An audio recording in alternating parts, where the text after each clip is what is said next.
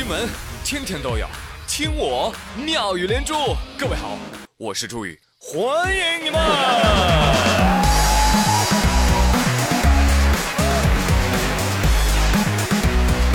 谢谢谢谢谢谢你们的光临。昨天啊，我看到了一个莫名其妙的微博热搜啊，就非常简短，就是周杰伦胖。哎，我就不明白了，这难道是周杰伦灵光乍现出新歌了吗？歌名就叫胖？那不应该呀，你应该叫阳光肥宅。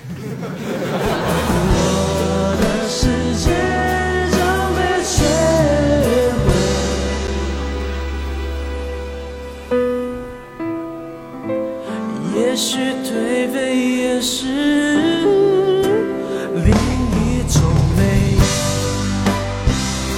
也许腿肥也是另一种美。那问题来了，为什么突然说这个周董胖呢？对呀，因为啊，有网友放出了一组周杰伦的近照，啊，你们感受一下。啊，你们感受不到是吧？嗯，就是周董啊，手里拿着一杯奶茶，啊，边喝边笑，呵呵呵笑得像个两百多斤的胖子。其实呢，杰伦小公举啊喜欢喝奶茶，这已经不是什么秘密了。之前已经拍到他在多个场合都喜欢喝奶茶的样子。这次呢是以身试法，你看，这就是多喝奶茶的下场。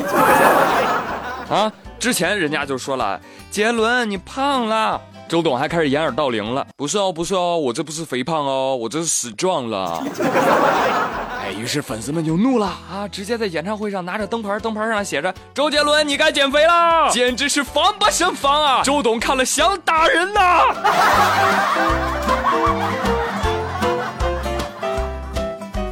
杰伦真的不开玩笑了，这个奶茶呀，咱真不能再喝了啊！朋友们，下次我要有机会啊，我要碰到他，我一定跟他说啊，周杰伦你好，游泳健身了解一下吗？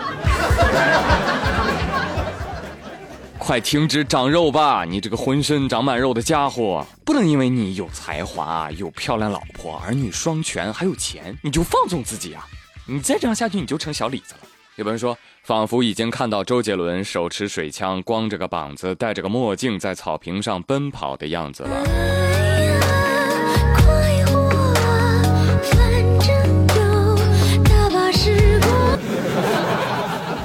马二胖也看到这新闻了，坏事儿。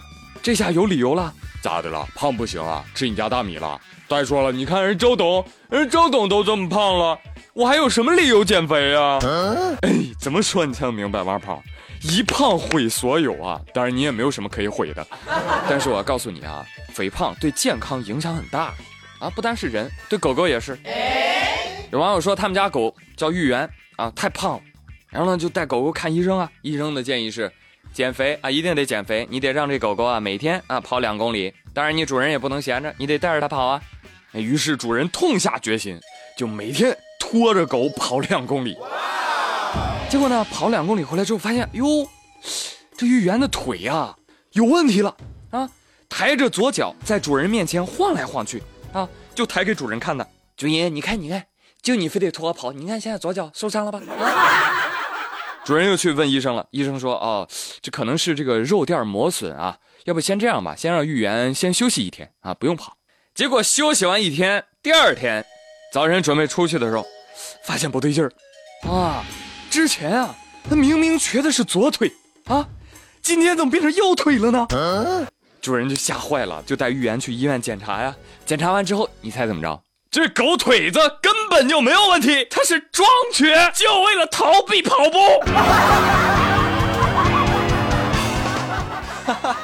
我觉得玉圆内心也是蛮蛮崩溃的啊，这记忆力不太好。哎呦，我忘了我我昨儿瘸的是左腿还是右腿来着？什么？我被拆穿了？哦，不要跑步！我这么可爱，我为什么要跑步？真的在健身健美方面，我跟你说，汪星人跟喵星人差远了。当然，现在很多喵星人也堕落了，我知道啊。最好的办法就把他们放归野外，让他们成为小野猫，知道吗？昨天在互联网上有一个视频特别火啊，叫《世界上最凶残的猫》，听这名字多霸气，是吧？BBC 的开年吸猫大片叫《Big Cats》，大猫啊，这第二集就介绍了一种猫，叫黑足猫。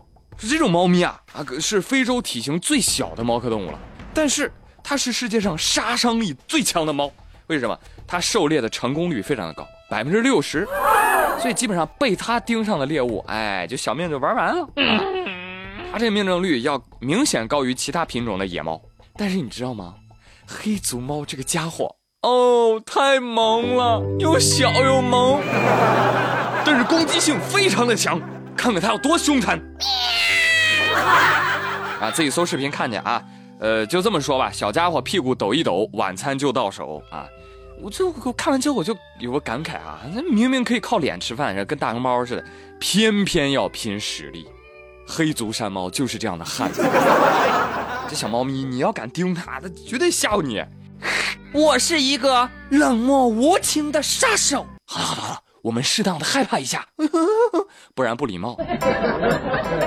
真的，看完这个片儿，我再回想一下啊，我从小到大看《动物世界》长大的啊，我就看到别的动物猎杀食物的时候，我都会替食物感到担心，你知道吗？只有猫科动物猎杀食物的时候，我的内心会暗暗的着急。加油啊，追呀，扑了你，咬死它，快！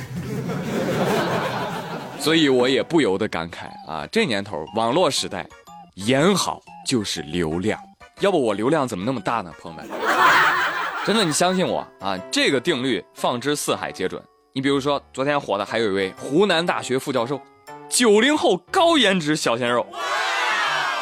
呃，这个小鲜肉呢叫陈少威，看年纪轻轻的已经是副教授了，九一年，比我还小，天。本科就读于厦门大学，现在就职于湖南大学法学院。二零一一年获得了直接攻读清华大学博士学位的资格。那家伙照片一贴出来，很多小女生啊，包括有些男生哦，恋爱了。网友直呼啊，现实版何以琛啊！还有一些毕业的校友啊，一耳不矜持。我天哪，这是我湖九零后副教授吗？我为什么毕业那么早？也太帅了一点吧！你好，法学院的同学们，你们冷静一点好不好？猥琐是要判刑的啊，不，猥亵是要判刑的，好吧？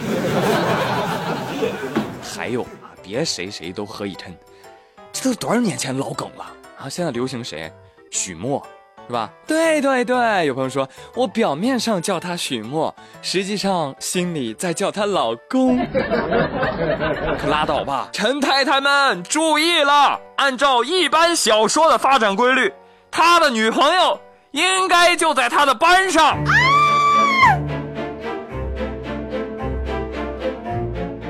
但是对于这样只有照片的新闻，我是不相信的。为什么？他头发太多了。不可能是法学院的，不可能！我不相信，我不听，我不听，我不听，不听，不听，不听。同样都是九零后，啊，别人的人生是开挂的，我的人生是分叉的。哎，想想也是，连三年六班的李子明同学都当老师了，是吧？人九一年的当副教授也正常啊啊！